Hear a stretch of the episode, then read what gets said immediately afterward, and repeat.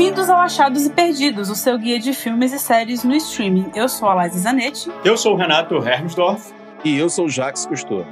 Toda semana estamos aqui para falar dos principais lançamentos de filmes e séries no streaming. Essa última semana foi meio fraca, mas nós vamos falar de Alien vs. Pharaoh, documentário que literalmente acabou de acabar no HBO Go.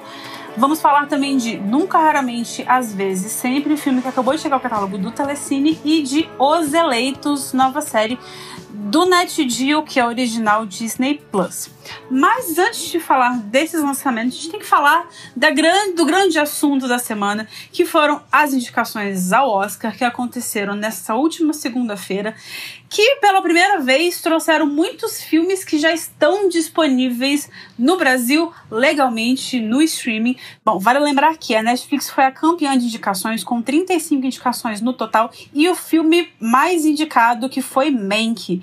Em segundo lugar tem outros seis filmes empatados com seis indicações cada, vários da Netflix inclusive. Então, assim, tá uma lista boa para quem quer fazer aquela maratona porque tem muita coisa que já está disponível disponível nas plataformas de streaming. E bom, para mim não foi uma lista de, de indicados que surpreendeu muito, porque foi muita coisa que a gente já esperava que fosse indicado ali, mas tiveram algumas esnobadas que me deixaram muito triste, inclusive do filme que eu vou falar hoje. Mas o que, que vocês acharam, pessoal?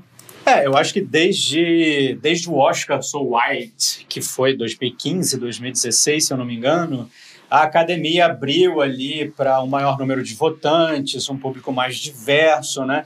Eu acho que esse processo está se reproduzindo é, na edição desse ano, na escolha desse ano. É, em termos inclusivos aí é a primeira vez que duas diretoras mulheres estão concorrendo ao mesmo tempo, numa história aí de mais de 90 anos de premiação, que só cinco mulheres foram indicadas em anos diferentes. Tem também a questão de nove atores não brancos terem sido indicados nas categorias principais, né? Atores e nas categorias de atuação, aliás, atores e atrizes. Então, acho que isso, isso realmente é, é um ganho, é uma informação a se comemorar, né? É, eu acho que assim, a gente teve várias mudanças assim nessa, nessa questão de tanto na direção quanto até na categoria de, de atuação, né? A gente tem o Lakeith Stanfield, tem Daniel Kaluuya, tem Riz Ahmed, tem o Steven Yeun, assim, inclusive Steven Yeun e Riz Ahmed concorrendo juntos na mesma categoria, dois atores que são de descendência estrangeira concorrendo ali pela primeira vez juntos. Então, é, eu acho um movimento bem interessante, principalmente depois do ano passado, que a gente teve vitória de Parasita, e que era uma vitória que eu não acreditava até o último minuto, assim, eu achava que não ia acontecer de jeito nenhum, que a gente tava sonhando muito alto. E aí aconteceu, e aí o medo era disso ser um caso isolado que não fosse acontecer novamente. Esse ano a gente vê novamente um caso, assim, de, de cineastas e de produções que têm um caráter menos tradicionalista na rota de ascensão. A gente tem o principal, o grande favorito a melhor filme é Nomadland, que é o filme da Chloe Zhao. Descobri recentemente que fala Zhao, porque eu estava falando do Zhao desde o ano passado. E é um filme que tá aí, né, na rota de ascensão, um filme que tá muito bem falado. Tem filme que não estreou no Brasil ainda, né, inclusive. Minari também, que é outro filme é, que também tá, tem esse grande favoritismo, enfim, a gente tem várias obras que fogem desse tradicionalismo, dessa coisa cansada, dessa coisa padrão que a gente está cansado de ver em Hollywood. É, então vamos ver como que isso vai como que isso vai repercutir, né? Se isso, se essas indicações vão se transformar em vitórias mesmo. Mas acho que dá pra gente ficar feliz, assim. Apesar dessa, desses filmes que são os favoritos, eu ainda não ter visto, porque são filmes que não estrearam no Brasil, inclusive fica uma reclamação. Mas vamos torcer. É, eu queria puxar aqui o ponto, muito puxando o ponto não, a sardinha pra gente, é, que, assim, a gente está muito ligado no, naquilo que está rolando de qualidade dentro dos streamings, e isso fica comprovado com a quantidade de indicações que nós trouxemos aqui no, no programa e que, de fato, estão indicados. É, isso fala não só sobre a gente, apesar de ter puxado essa sardinha, mas fala muito sobre o mercado, né, de como é um ano é, completamente específico, não só com relação é, a esses filmes que são indicados, essas indicações em si, mas o quanto o streaming ganha força nesse momento. E, e assim, já tinha saído essa notícia que, que há um tempo atrás, né, que o Oscar liberaria esse ano as indicações para filmes lançados em plataformas de streaming, assim, de, de forma mais aberta, né, de forma mais geral. É, mas foi, cara, tem indicação até para Borá, assim, tipo, então é, é, é doido, mas ao mesmo tempo acho que histórico dentro do, do, do contexto de Oscar, entende? Assim, é, é, é, como se a gente tivesse uma revolução de, por exemplo, de quando o, os filmes eram em preto e branco e do nada começaram a ter cor, entendeu? É, eu vejo pelo menos dessa forma, assim, de, de, de mudança de paradigma do prêmio. Então, é, é isso, gente. Assim, para mim foi tá sendo maravilhoso. Eu tô achando incrível essa quantidade de filmes dos streaming sendo indicados, apesar da pandemia. É, eu acho que tem uma questão aí que é, são principalmente principalmente a Netflix tem o maior número de indicações, né?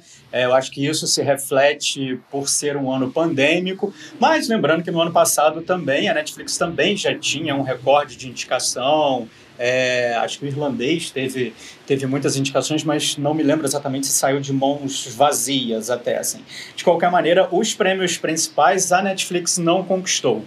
E eu acho que a tendência esse ano é um pouco se repetir também. É, eu, eu, eu acho que o Mank. Eu, é, Hollywood gosta muito, principalmente a academia de Hollywood, desses filmes autorreferenciais. Mank é, é puramente isso, né? Eu acho, inclusive, um filme que eu, pessoalmente, não tenho muita empatia por aquele protagonista. É, amo David Fincher, mas não acho que é um filme incrível, não. Acho que é um filme que você precisa ver com um glossário do lado. Assim, eu acho que isso, isso costuma ser uma falha quando você está contando uma história. Assim, isso, para mim, pessoalmente, assim. Então acho que a tendência é um pouco essa, assim. Eu vou no sentido contrário até de, de produções da Amazon que eu tenho mais interesse até que ganhem do que exatamente Netflix. E eu comemorei muito, embora a, a indicação da Vanessa Kirby, que já era esperado pelo Pieces of Woman, que tá na Netflix.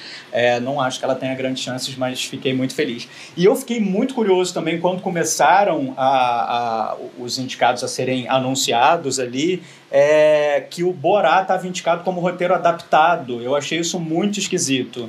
E eu ia até jogar essa pergunta, mas antes do podcast tive um tempinho aqui da gravação, resolvi pesquisar. E aí eu descobri que a academia é, considera sequências como, como um trabalho derivado, adaptado do primeiro. Né? Eu não sabia dessa informação, mas enfim, é, fica aí a, a, a minha dúvida. A dúvida é a resposta, né? É porque eles entendem que, a partir do momento que é uma continuação, ele se baseia em personagens que já existiam antes. Então não é uma obra completamente original, porque ela depende de outra coisa. É esquisito, assim, mas a academia é esquisita, enfim, nada novo sob o sol. É, fiquei muito feliz que Aaron Sorkin não foi indicado em direção por O Set de Chicago, porque a direção desse filme é uma porcaria, é um grande nada, assim, é a mesma coisa que nada. É, o grande. Ai, gente, genérico. Aaron Sorkin não é diretor, Aaron Sorkin é roteirista. É, gostei que ele não foi indicado em direção, achei que foi uma indicação boa em roteiro, mas, assim, essa era o meu grande medo. Gostei dessas mudanças, assim, de algumas dessas coisas. É, acho que o Mank é o irlandês da vez, que assim foi super indicado e vai sair com uma mão na frente, outra atrás. É, e o que mais eu acho? Acho que Carrie Mulligan vai ganhar o prêmio de melhor atriz, porque Frances McDormand já tem dois Oscars, não vai ganhar um terceiro, e o último foi recente. E não tô aqui para fazer aposta, mas acabei começando a fazer aposta, enfim, não sei nem porque eu comecei a falar isso. Mas é, é isso, eu ia falar de Netflix. Acho que a Netflix tem galgado um caminho assim que é, é, é gradual, é aos pouquinhos. Esse ano vai ganhar mais coisas do que ganhou nos anos anteriores, mas os prêmios principais talvez não fiquem com ela, assim, muito provável que vão que não fiquem com a Netflix, mas mesmo assim o caminho de destaque é um degrau a mais que ela sobe. E aí depois disso acho que voltar é muito difícil. Para uma para uma organização que demorou tanto tempo a aceitar a Netflix, aceitar o streaming, esse ano a gente viu ela se dobrando para o streaming, não só obrigatoriamente com as indicações, mas a própria, eu acho que escolher a Priyanka Chopra e o Nick Jonas como apresentadores já é um indício. São duas pessoas que estão sempre ali, sabe? É o casalzinho do momento na internet. Não sei porquê, eu adoro eles, mas não sei explicar o motivo. Enfim, eu acho que é uma maneira. É uma aproximação, assim, muito gradual, muito sinuosa, mas é um indício de uma aproximação que ela não tem mais volta, assim. Eu acho que é aos poucos é pra frente. E é isso. Falei demais, nem se tudo que eu falei, mas é isso, gente. Eu acho que a academia está se dobrando ao streaming aos poucos. É, eu acho, eu vou lembrar aqui Priyanka Chopra que está em um dos filmes indicados, tá? Que é o Tigre Branco que mais uma vez a gente já falou aqui no, no podcast. Enfim, eu, eu acho que é, é o melhor assim de tudo para mim, o, o, que me deixa muito feliz de, de fato para esse ano é esse não só esse maior número de, de filmes, né, dessa diferença ali de, de indicações de filmes diferentes, é, do que de fato ter um favorito, como foi o irlandês ou como foi o Roma, por exemplo, da, né, há dois anos atrás, se não me engano, dois ou três anos, e, e sim mais diversos outros filmes do streaming. Isso para mim é incrível. Estamos vivendo uma nova era do Oscar. É, então, eu acho que tem outra questão aí também, só voltando no ponto da representatividade também, é que a gente teve dois atores indicados pelo mesmo filme na categoria de coadjuvante, que a Liza citou lá no início, que é o Lakeith Stanfield e o Daniel Kaluuya, pelo Judas e o Black Messias, e, e o Messias Negro. E claramente o Daniel Kaluuya, é, assim, existe um protagonista, assim, ou os dois tem um protagonismo ali. Eu acho que é muito estranho os dois serem indicados eu acho que esse protagonismo pode até ser discutido, de quem é o protagonista do filme. Mas eu acho que é, alguém merecia estar na categoria principal ali. Eu acho que a aposta ali foi um pouco no sentido de colocar os dois na categoria de coadjuvante para garantir duas indicações, o que deixa o estúdio muito feliz, mas eu acho um pouco incoerente. É, eu, eu, eu preferia que alguém estivesse ali na categoria de, de melhor ator também. Então, isso é uma coisa que gerou muitas dúvidas, porque a Warner fez campanha para o Laquice como ator principal, não colocaram ele como ator coadjuvante. Foi a academia que escolheu ele colocar, como, colocar o Laquice como ator coadjuvante, e ninguém entendeu. Ele fez umas publicações no Instagram que ele falou: Eu também não entendi, mas tô feliz mesmo assim.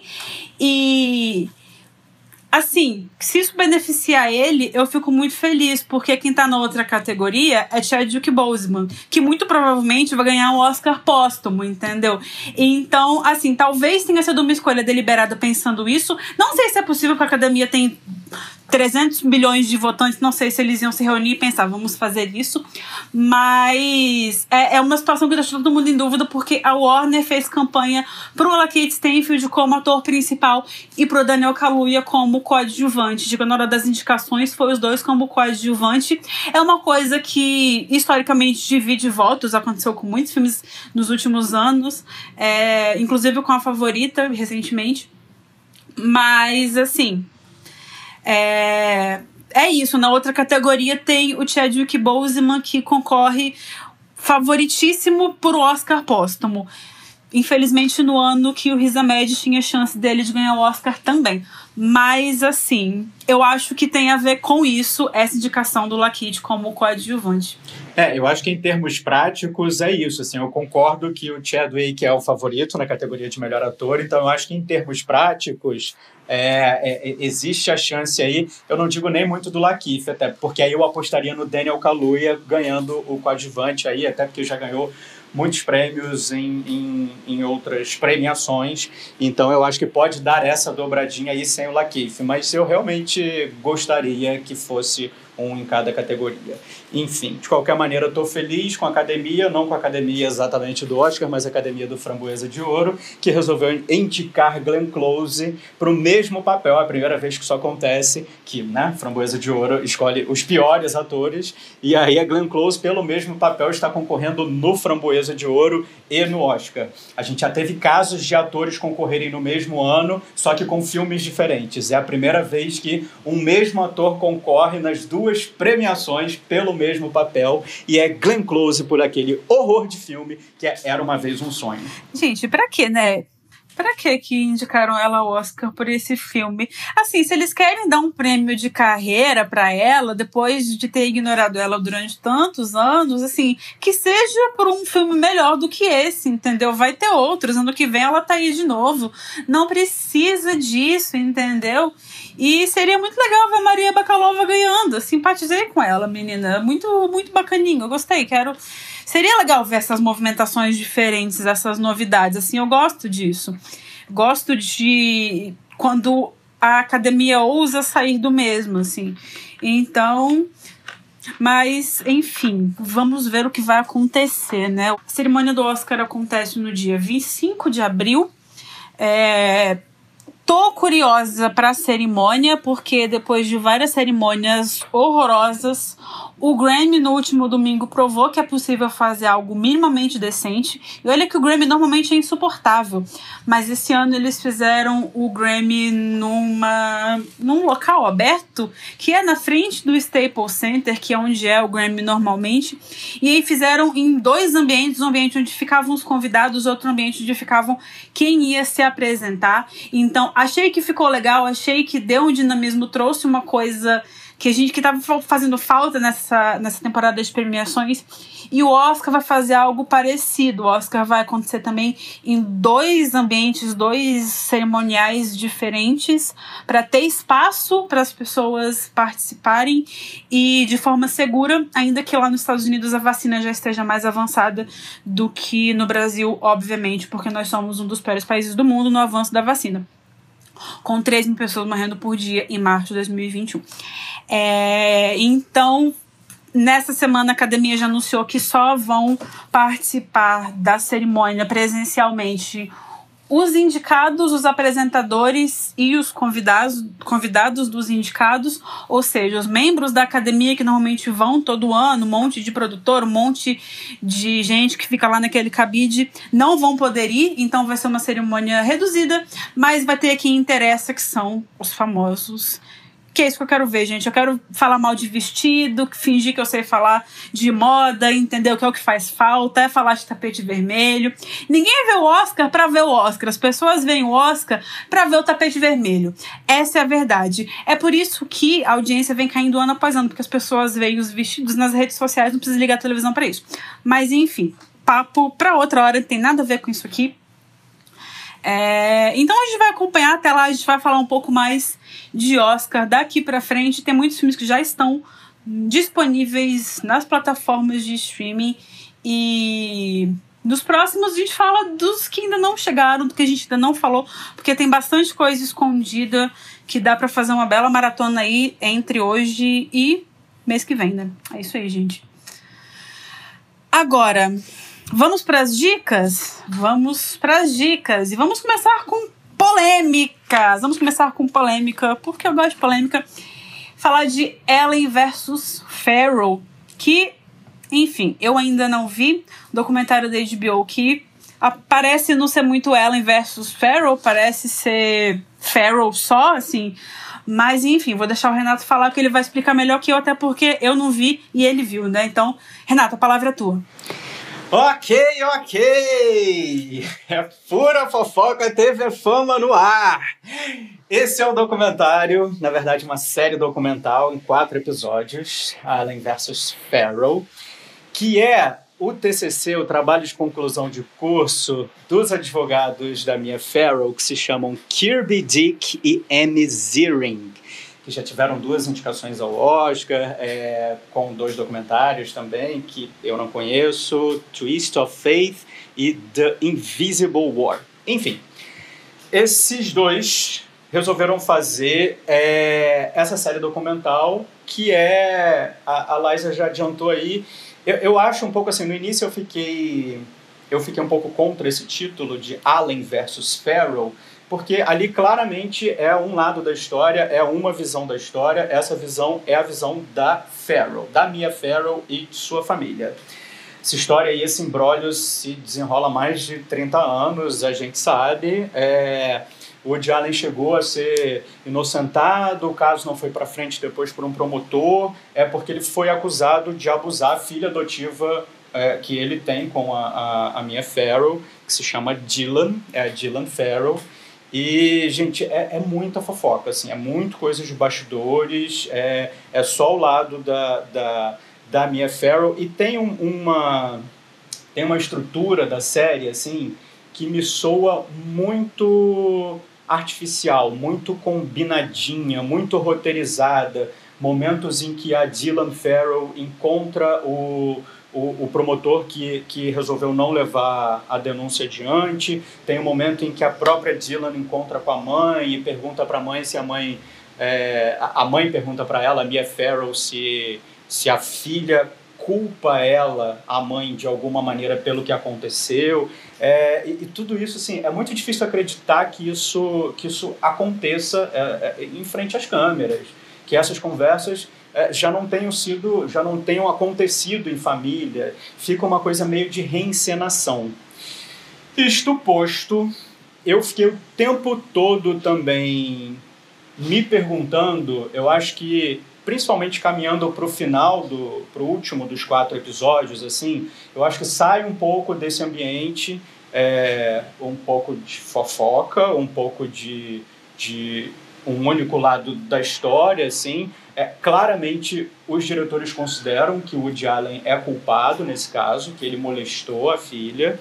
E, e em contrapartida, é, eu fiquei muito me perguntando se, se eu não estava embarcando nessa história, se eu estava incomodado com essa história, talvez por uma questão machista minha também, sabe? Eu, eu, eu tive meio que uma análise de consciência, assim, que eu não estava muito embarcando não na história em si, mas na maneira como ela é contada. E, e, e, eu fiquei me perguntando se, se não era um problema comigo, se não era um problema meu de, de contaminação desse universo tóxico. Porque, é, de uma certa maneira, assim, o que Woody Allen alegou, é, no fim das contas, é que. É, vou voltar, voltar um pouco da história aqui. É que quando essa história do a denúncia do abuso surgiu um pouco depois da Mia Farrow descobrir fotos da Sunni, que é uma outra filha dela, que hoje em dia é casada com o de Allen. Ela descobriu fotos da, da filha da Sunni nua no apartamento do de Allen.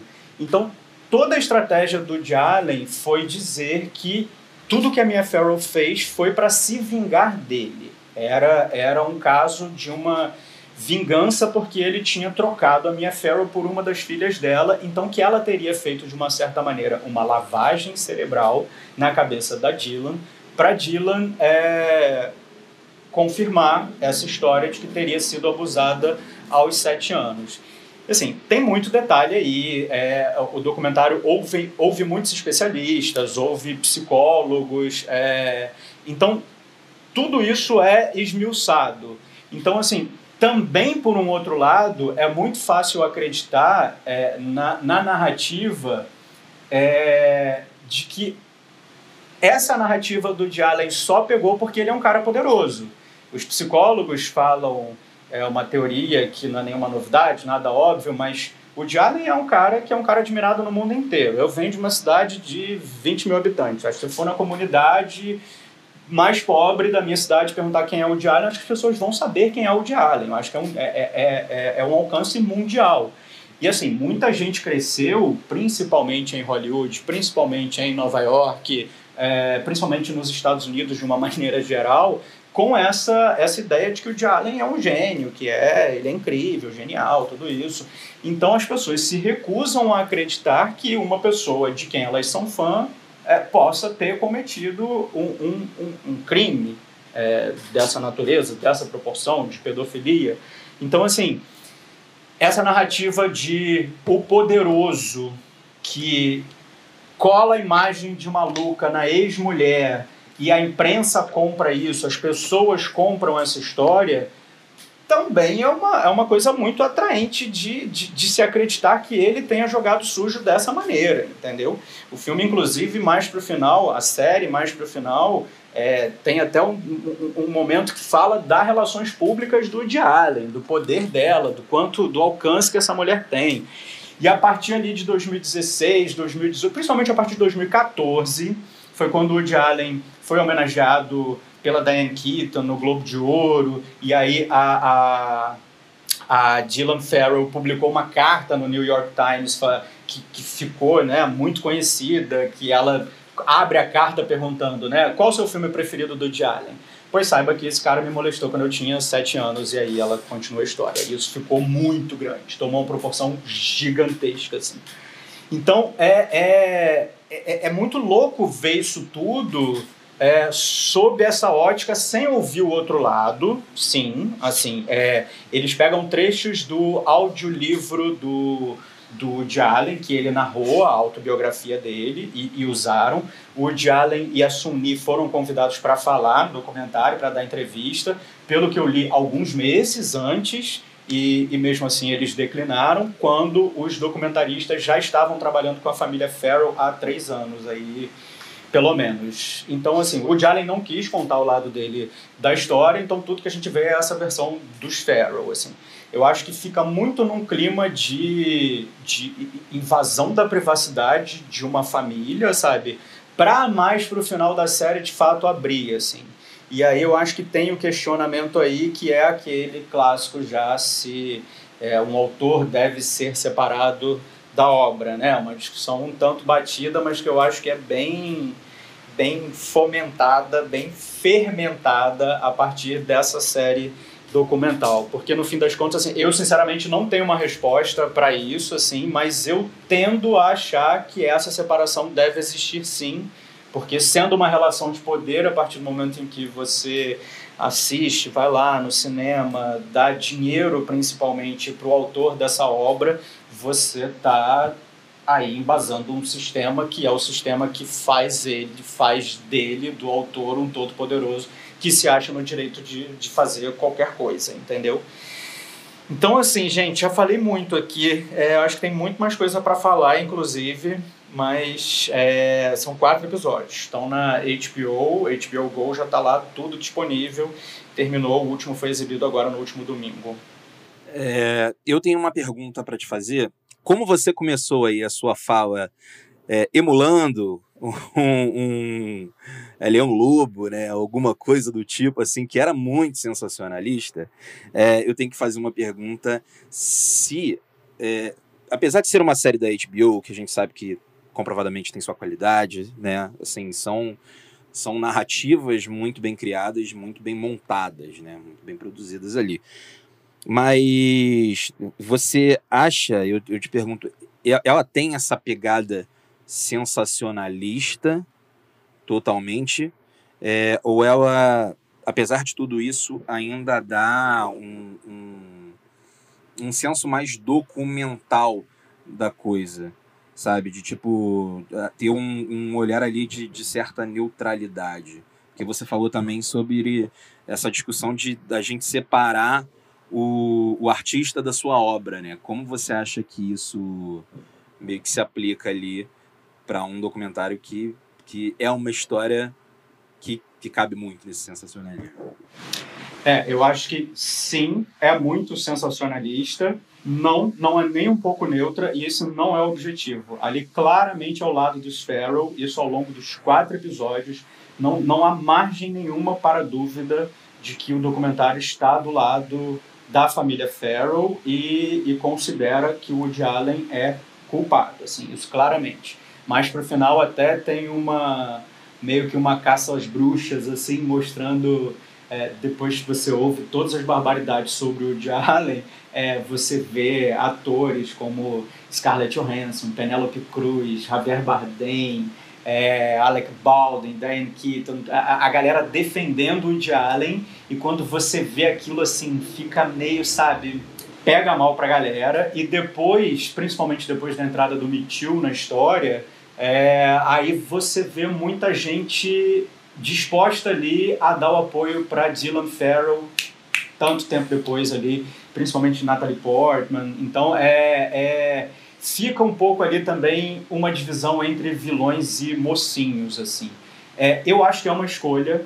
Eu acho que esse essa linguagem sensacionalista é, eu vejo um pouco como uma forma de equiparar o sensacionalismo do argumento que Woody Allen usou para considerar a minha Farrell maluca, ressentida, vingativa. Então eu acho que o, o documentário um pouco joga nessa nessa linha, assim. Tanto que para mim no início me incomodava o Allen versus Farrell, como se fosse ele acusando ela. É, e eu acho que isso eu consigo enxergar depois de assistir os, os quatro episódios como uma pegadinha, um truque, assim, porque faz sentido, assim, o que Woody Allen, como todo poderoso, fez com a Mia Farrow é, foi bem jogo sujo, assim. Inclusive, é, ela teve muita dificuldade de conseguir trabalho depois que denunciou ele, foi trabalhar mais fora dos Estados Unidos, mais no ambiente internacional do que exatamente nos Estados Unidos, porque ele chegou a dizer para ela, é, você vai abrir esse processo, aqui você não trabalha mais. E é isso, assim, é, é um cara super poderoso. Então, é, é, eu, eu acho que é, é, é muito interessante, assim, eu me questionei muito se eu estava incomodado até por estar inserido numa estrutura machista, porque é isso, assim, é, é, é, eu não quero, eu, eu não desacreditei o discurso da vítima, mas, mas eu, eu, eu me incomodo com o documentário, com a narrativa. Então eu fiquei muito me questionando ali é, é, o que, que me levavam a sentir essas emoções. É complexo, né? Eu acho que esse é um dos casos mais espinhosos que ressurgiram nessa, nesse movimento Me Too. E eu acho que todos os discursos que envolvem o caso de Mia Farrow e de Allen, eles são atravessados por alguma coisa, eles são atravessados por opiniões, eles são atravessados por ideias que a gente tem pré-concebidas de um milhão de coisas, como é naturalmente qualquer coisa da vida, tudo é atravessado por alguma, alguma coisa. Mas eu acho esse um dos casos mais complexos, assim, que divide, divide muitas opiniões e, e divide opiniões, assim, de pessoas que eu super respeito dos dois lados da história. E eu fico muito em cima do muro até hoje, assim, eu tenho muita dúvida. Não vi o documentário, na verdade, não vi nem a entrevista do Jolin pro Pedro Biel, que eu fiquei de ver e não assisti. Mas, enfim, acho que sempre vale a pena a gente pensar nessas coisas, né? Buscar informações e, enfim. São quatro episódios, como o Renato disse, já está lá disponível no HBO Go, para quem é assinante da HBO, para quem é assinante do HBO Go, enfim. E é isso aí, gente. Busquem informações. Agora, mudando de plataforma e mudando de atração, eu vou falar agora de um filme que eu já falei algumas vezes aqui, em alguns episódios para trás, porque eu, qualquer desculpa que eu uso para falar desse filme, eu vou usar porque ele é maravilhoso. Chama-se Nunca, Raramente, Às vezes, Sempre. É isso tudo mesmo, não tem nem vírgula, é uma coisa só. Nunca, Raramente, Às vezes, Sempre.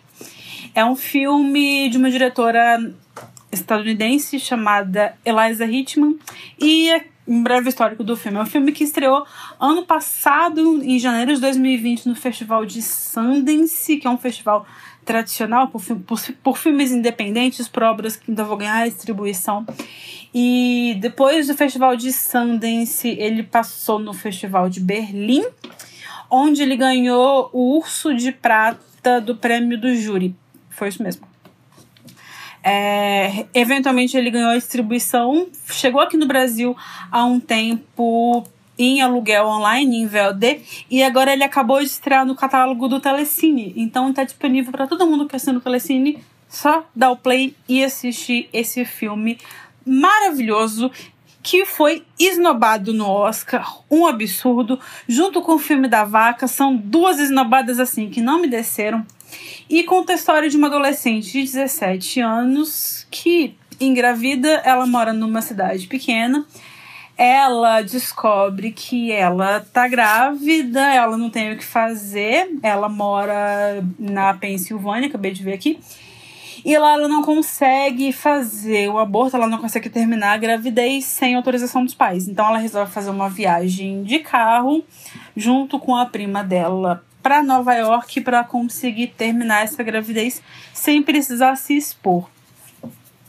É, recentemente teve um filme que tem uma premissa parecida, chamado Unpregnant, que deve chegar aqui no Brasil em junho desse ano, que é algo parecido, mas Unpregnant ele tem uma, uma pegada mais engraçada, digamos assim, ele tem uma pegada mais road movie mesmo. Ele, é, são duas adolescentes viajando e é, é a história delas na estrada.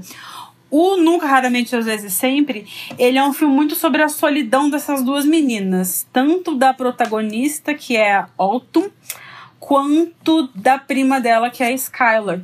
E porque elas estão juntas ali nessa, nessa viagem, nessa empreitada maluca, mas ao mesmo tempo elas estão muito solitárias, elas não se conectam. Nenhuma delas, nenhum personagem do filme consegue fazer uma conexão real com a protagonista. Ela tá isolada o tempo todo.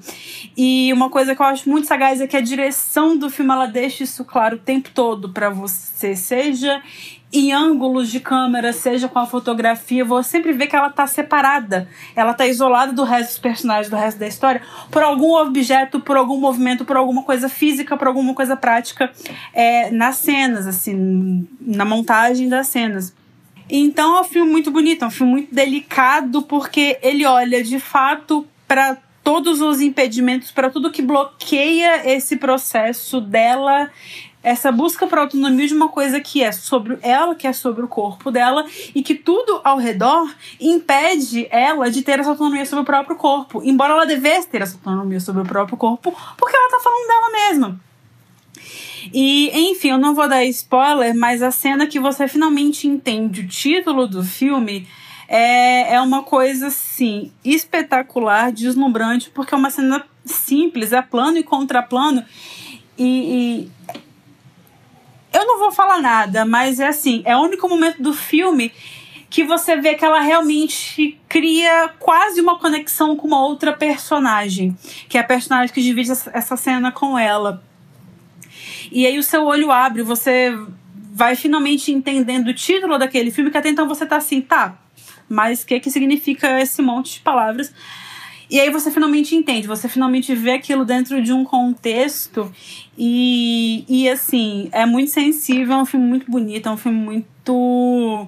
Ele diz muito com pouco. O que eu acho muito bonito desse filme, de histórias assim, nessa pegada, é que elas dizem muito com pouca coisa.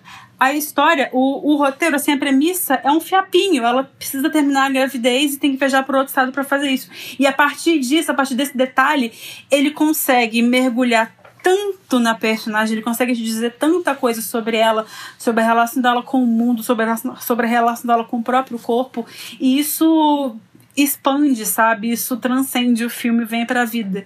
E, enfim, é um filme belíssimo. Tá disponível no Telecine, eu recomendo muito para todo mundo ver. É um filme, inclusive, que um dos membros votantes da academia, ele mandou uma carta para a diretora Eliza Hitman, ele estava na plataforma de screening do Oscar, né, para ser avaliado, e um dos votantes da academia, um velho branco, como são, mandou um e-mail para ela dizendo que ele não ia ver o filme porque ele é um cristão, pai de sei lá quantos filhos, avô de sei lá oito netos, e que ele não ia ver o filme porque vai contra os princípios dele, que ele é pró-vida e blá blá blá, essa baboseira toda. E quando eu fui discutir, eu fui debater sobre isso com alguns amigos meus, e as pessoas falaram, cara, isso é um caso, assim, é um caso dentro de vários, porque são muitos votantes na academia, né? É uma associação muito grande e tal. E a gente falou, o Renato falou no início do programa sobre isso, sobre essa mudança, sobre a academia trazendo novos membros, pessoas de etnias diferentes, com ideias diferentes, para promover essa inclusão, essa diversidade. E é engraçado, assim, é engraçado, mas é triste. A gente vê essa evolução, mas em casos como esse, desse filme, que não recebeu nenhuma indicação. É um filme que recebeu Urso de Prata em Berlim. Berlim não é qualquer coisa, gente. É um filme assim. E é, é engraçado, é um filme que tem mais repercussão que o, que o Urso de Ouro de Berlim. É uma coisa muito louca, que não é fora do comum, mas enfim, nesse caso é muito típico. E ele não teve nenhuma indicação. Única lembrança dele que a gente tem relacionada ao Oscar é essa carta desse cara falando que ele não ia ver o filme porque vai contra a, as crenças dele que ele é pró-vida. E assim, a gente tem um caso desses que é completamente ignorado pra gente ter sei lá, o Sete Chicago indicado, filme chatíssimo. É, foi esnobado no Oscar, né? Mas lembrando aí que além de Berlim, é o filme que tem um dos maiores números de, de indicação para o Spirit Awards, que é, é, é, o Oscar do cinema independente, né? Se não o filme com o maior número de indicações, inclusive. E assim, é, você vê, esse cara ainda se manifestou publicamente sobre, sobre é, é, é, essa posição dele, né? Imagina quantos também fizeram isso, mas não se manifestaram publicamente, né? Não comentaram. Que é uma censura, né? É, isso é uma censura, é o que eu quero dizer. Sim, total. É bem lembrado isso, porque é, a gente tem esse único exemplo desse cara que falou, que abriu a boca, que se manifestou, falou sou isso mesmo. Mas a gente sabe, né, assim, que essas coisas acontecem. A gente não tem, a gente não vê escancarado, mas de vez em quando a gente tem esses indícios, assim, dessas pequenas coisas que, que mostram de fato que por mais que a gente esteja avançando dentro desse, dessa questão de representatividade das premiações em Hollywood, enfim, é, é uma evolução muito lenta. Assim, nesse sentido, gostei dessa colocação sobre o Independent, porque ele é o contra-Oscar, né? É, é a cerimônia maravilhosa que esse ano vai ter Aubrey Plaza de novo, então não tem como errar. E é isso. Esse ano também colocaram séries no Independent Spirit. Eu acho que eu achei horrível, porque não indicaram nada de série independente, tudo série de grandes estúdios. Mas enfim. É, vejam o filme, gente. É maravilhoso. Eu vou rever esse filme. Tá disponível no Telecine. Torço muito para a carreira da Eliza Hitman. Esse é o segundo longa dela. Antes ela tinha dirigido episódios de séries como 13 Reasons Why e High Maintenance. Coisas que, tipo assim, o que, sabe? Quando eu soube que ela dirigiu um episódio de 13 Reasons Why, eu fiquei uns 10 minutos parada, assim, repensando né, a vida. Às vezes a vida te leva para caminhos inimagináveis. E um dia você tá dirigindo 13 Reasons Why, outro dia você tá dirigindo um filmão desses, assim. Então é isso, recomendo para todo mundo esse filme que é maravilhoso. É um caso de separar o autor da obra ou não, Liza. tá vendo? Exemplos práticos. E é isso, gente. Depois dessa palestra aqui, eu vou passar a palavra pro Jax, que vai falar de uma série do Disney Plus, que a gente passou muito tempo sem dar bola para ela, porque resolveram estrear junto com o WandaVision. E aí, você tem duas séries estreando no Disney Plus, você vai olhar para qual? Você vai olhar pra WandaVision, que é WandaVision. E essa outra série é uma série original do NetGeo chamada Os Eleitos, que também está terminando a temporada, agora a primeira temporada. E eu vou deixar o Jax contar um pouquinho mais sobre ela pra gente, que eu também fiquei muito curiosa para ver. Olha, eu tenho que falar aqui que eu tenho que pagar com a língua por ter ignorado, sim, os eleitos. Eu ainda não terminei de assistir a série, mas eu tô completamente apaixonado aí por essa história. Eu acho que é muito bem feita, muito, muito bem produzida. E falando em produtores, né, e, e sobre questões aí da, da, indústria, ela é produzida pelo Leonardo DiCaprio, nosso querido Leozinho aí, né, atuando sempre como produtor já. Eu acho que, que ele já está conseguindo é, pavimentar bem uma estrada com essa outra função, né? E ao mesmo tempo trazendo um, um, tema que tem ali que não é exatamente é, é o pop, mas sem ser aquele popularzão, sabe? É algo que é, é um pop de qualidade, até muito sobre a história ali, é, principalmente do, dos Estados Unidos. Falando sobre história, a história da série, ela é da primeira missão que leva os Estados Unidos, né, os, os os norte-americanos ao espaço e com isso, inclusive, fala muito também até sobre a fundação da NASA, que acontece né, nesse, nesse mesmo período. É, uma coisa que é engraçada é que a gente, a gente já entra sabendo nessa série que os Estados Unidos perdem a corrida espacial porque o primeiro homem a ir ao espaço foi o russo Yuri Gagarin e não os americanos. Mas a gente acaba, mesmo assim, criando uma identificação com esses, é, com esses homens, com esses primeiros astronautas ali, que são os sete escolhidos, que eles chamam, né, para a missão Mercury, The Mercury 7, inclusive, em inglês. É, e, e, são muito bem atuados. Assim, eu acho que, que os atores estão muito bem é, no papel, mas é, ele, a gente pensa não só exatamente sobre os principais, é uma dupla de protagonista, mas todo o contexto. É, eu não sabia, estou descobrindo muita coisa sobre como foi essa, esse início de corrida espacial dos Estados Unidos, porque a gente tem mais a, a história ali bonita, né, por trás é, da narrativa, mais o Net Geo fez questão de, de não ficar simplesmente é, atado à história que foi contada de frente na mídia. A série é baseada em um livro que se chama The Right Stuff também, o mesmo nome da série em inglês, que inclusive já teve um filme. É... E ela conta ali como é todo é, esse momento, por ter mais tempo, né? Diferente do, do filme, ela tem mais tempo de explorar diversas facetas.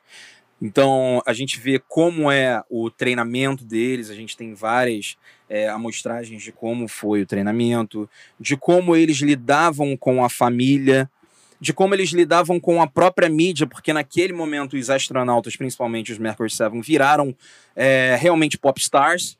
Assim, então eles eles pegaram, faziam um contrato de exclusividade com a revista Time, e aí você vê como eles começam a ganhar muito mais dinheiro. Eles ganhavam carros assim de concessionárias, eles tinham fãs, né, que iam lá atrás dos, dos é, acampamentos assim para ficar ali nessa tietagem mesmo, eles se transformaram em grandes popstars daqueles momento, daquele momento ali. É muito legal a gente ver esse pano de fundo que é dramatizado, obviamente. Não é uma série ali que tem depoimentos reais, não é uma série que tem imagens de arquivo. É tudo filmado para a própria série, para contar essa história ali de que apesar de, de não ser ficcional, ela tem um, a sua pegada ali meio que novelizada, mas faz isso de forma muito bem feita. Uma coisa que eu queria destacar é justamente a dupla de protagonistas, que são o Patrick J. Adams, que ele faz o John Glenn, e o, o Jake McDormand, que faz o Alan Shepard, que são os dois principais astronautas ali daquele momento e dividem esse protagonismo aí também na série. Isso fica muito legal porque é, a priori, é uma série que fala muito sobre rivalidade, sobre, sobre competição, né? Porque é, é, era Estados Unidos contra a Rússia concorrendo por esse é, primeiro grande passo na história do, da corrida espacial. E isso se reflete também nesses dois personagens. Porque um, enquanto um é, os dois estavam concorrendo, assim como Estados Unidos e Rússia estavam concorrendo para colocar o primeiro homem, esses dois caras estavam concorrendo para ser o primeiro astronauta, para ser o capitão da, da missão de, de forma concreta. E aí a gente vê essas duas personalidades de um que era um gênio, assim, era um piloto de testes da Marinha, um cara que fazia tudo que, era de fato assim o pil melhor piloto, mas ele era basicamente um escroto, né? E, e chegava atrasado nos lugares, não ligava para o treinamento, é, saía saía treinamento para ficar com outras mulheres, era extremamente infiel no seu, no seu relacionamento, mas era muito talentoso, era comprovadamente o, o, o, mais talentoso. Do outro lado, a gente tem o cara que é um bom astronauta, que é um astronauta mediano, mas que é um cara ali, o, o cara família, o cara que representa esses ideais ali de um bom homem que deve ir para o espaço, né? Assim, de, de um bom pai, um bom marido, um bom cidadão, é, um bom companheiro de equipe, é, mas ao mesmo tempo também um cara muito bom com a mídia. Então, é, é, é assim, é incrível ver, você ver esse embate. E é meio que, que é uma reflexão, acaba sendo uma reflexão do que a gente tem de ideia midiática é, entre dessa corrida ali da Guerra Fria, não só da corrida espacial, mas da Guerra Fria de forma geral, a partir de um ponto de vista norte-americano. É uma boa história, tá aí no Disney Plus, é, terminou agora, muito bem produzida, Net Jill, assim, no, no, ápice da sua qualidade. Uma coisa que é engraçada que, que é, pelo menos eu tive esse grande estranhamento e que em certo momento aparece nos créditos ali, que é, é Warner Bros. Na, na produção. E deve ter sido algum daqueles acordos pré-Fox, em que a Warner Bros. faz a distribuição do filme domesticamente, né, do filme não, da série, domesticamente, enquanto a Disney Plus deve ter pego o, o, a distribuição pela internet. Então acaba sendo uma coisa meio, pelo menos para mim, foi engraçado, assim. Mas ótima série, recomendada. É, essas questões de, de estúdios, produtoras, assim, é sempre complicado, ainda mais agora. A gente acha que que é tudo super dividido e organizado e não é, assim, é uma maluquice. Às vezes você tem uma série que está em três plataformas de streaming e outra que é de, uma, de um estúdio específico que tem uma plataforma que não está disponível em lugar nenhum. É, então, por exemplo, nos Estados Unidos, Harry Potter, que é da Warner, tá, não pode estar no HBO Max porque a Universal tem os jeitos de exibição. Então, assim, é uma grande bagunça, mas está aí Os Eleitos já no Disney Plus, disponível a primeira, primeira temporada completa. Bom, enfim, agora a gente vai para aquela parte do episódio que você já conhece, se não conhece ainda, vai conhecer agora, que são as dicas do NDFs. E as dicas de hoje são muito especiais, porque elas são da dubladora Rita Ávila. Então, Rita, a palavra é sua. Olá, galera! Eu sou Rita Ávila, atriz, dubladora e sou pipoca NDFs. Eu tô aqui com o maior prazer para indicar para vocês duas séries maravilhosas e um filme lindo e maravilhoso também. A série é Pose, que está na Netflix, o filme Rosa e Momô, que também está na Netflix, e Por que as Mulheres Matam, uma série muito bacana, essa já está no Globoplay. Por que, que eu estou indicando? Além de ser séries e filmes maravilhosos, eu faço a dublagem deles. É, eu sou a dubladora da Electra na série Pose, sou a dubladora da Sofia Loren nesse filme lindo e maravilhoso que é Rosa e Momô. E também sou a dubladora da Simone em Por que as Mulheres Matam. E aí, galera, Espero que vocês estejam todos bem e um beijo muito gostoso da Rita Ávila. Tchau, tchau. Cara, muito legal a dica, Rita. É... Já falamos bastante de pose uh, aqui nesse programa. E Rosa Momô, nós também falamos. É um filme muito bom aí. É uma volta de Sofia Loren para as telas e uma interpretação que, que pelo menos a mim emocionou, é bem emocionante mesmo. Então valeu, beijo. Isso aí, isso aí. Ótimas dicas, gostei muito. E agora, bom, já que a gente começou o programa falando de Oscar, a gente vai terminar também com essa notinha especial Vamos relembrar aqui três filmes que estão indicados ao Oscar deste ano, que você já pode conferir nas plataformas de streaming do Brasil. E, tá vendo, gente, como as coisas às vezes dão certo. Então, é isso aí. Vamos seguir a mesma ordem. Então, Renato, conta aí. O que, que você indica para os nossos ouvintes nas plataformas de streaming brasileiras.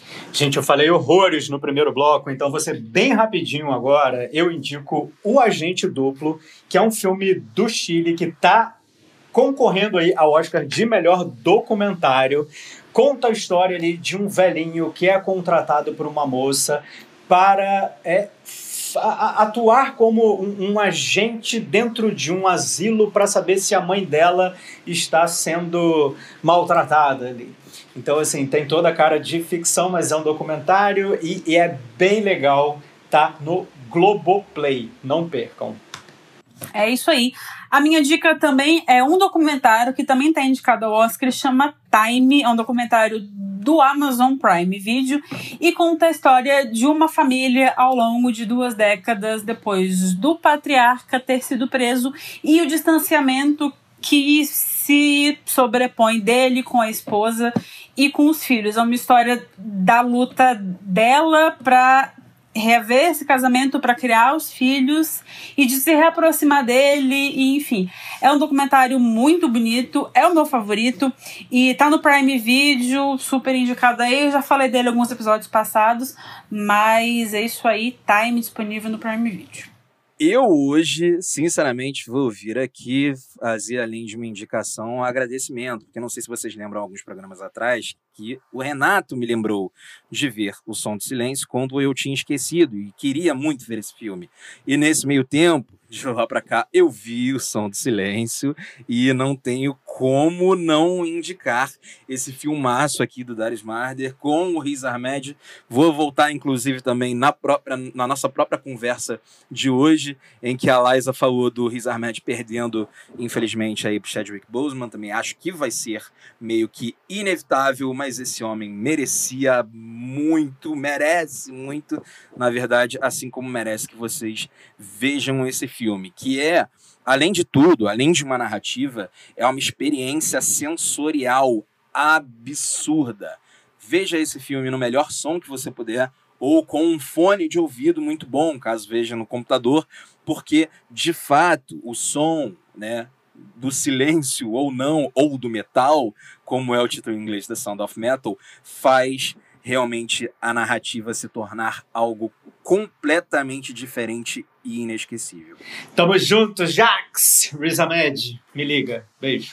É isso aí, gente. Então, por hoje, vamos ficando por aqui. Depois desse episódio muito extenso depois desse episódio muito longo. A gente se empolgou na primeira parte falando de Oscar, até porque temporada de premiações é para isso. Mas antes de terminar o episódio, uma coisa que a gente devia ter falado no início, a gente esqueceu, é que agora temos uma página no Instagram e você pode seguir a gente por lá, arroba Achados e Perdidos Podcast. Facílimo de achar, é só procurar lá e seguir e comentar com a gente, compartilhar, mandar para seus amigos curtirem também, para conhecerem o nosso programa e compartilharem dicas por lá com a gente também, comentários, críticas, sugestões, reclamações. Estamos abertos a tudo e agora temos um canal que é só você chegar lá para trocar ideia com a gente, que estamos sempre ali de vez em quando online para ler, para acompanhar os feedbacks, enfim, todo mundo é bem-vindo para fazer parte dessa comunidade com a gente. E é isso por hoje, ficamos por aqui. Semana que vem a gente volta com mais dicas, dúvidas dúvidas, reclamações e etc. E por hoje é só. Um beijo, tchau. É isso, aparece lá no nosso perfil do Instagram, pode xingar a gente, mas também pode elogiar, estamos aí, né, para tudo, fora odiar, não é brincadeira, talvez não. Um beijo e até semana que vem. Valeu, gente, segue a gente no Instagram. Eu vou fazer aqui o, o, o suplício, por favor, por favor, gente, segue a gente no Instagram. Eu vou apelar pro emocional do desespero. Tá, enfim, foi maravilhoso conversar com vocês sobre o mundo dos streamings agora no Oscar e chupa velho da academia branca tradicionalista. O Achados e Perdidos é uma produção do Fast Forward. Ele é apresentado por Liza Zanetti, Renato Hernsdorf e Jacques Cousteau. A edição de áudio e a finalização são de Duda Suliano.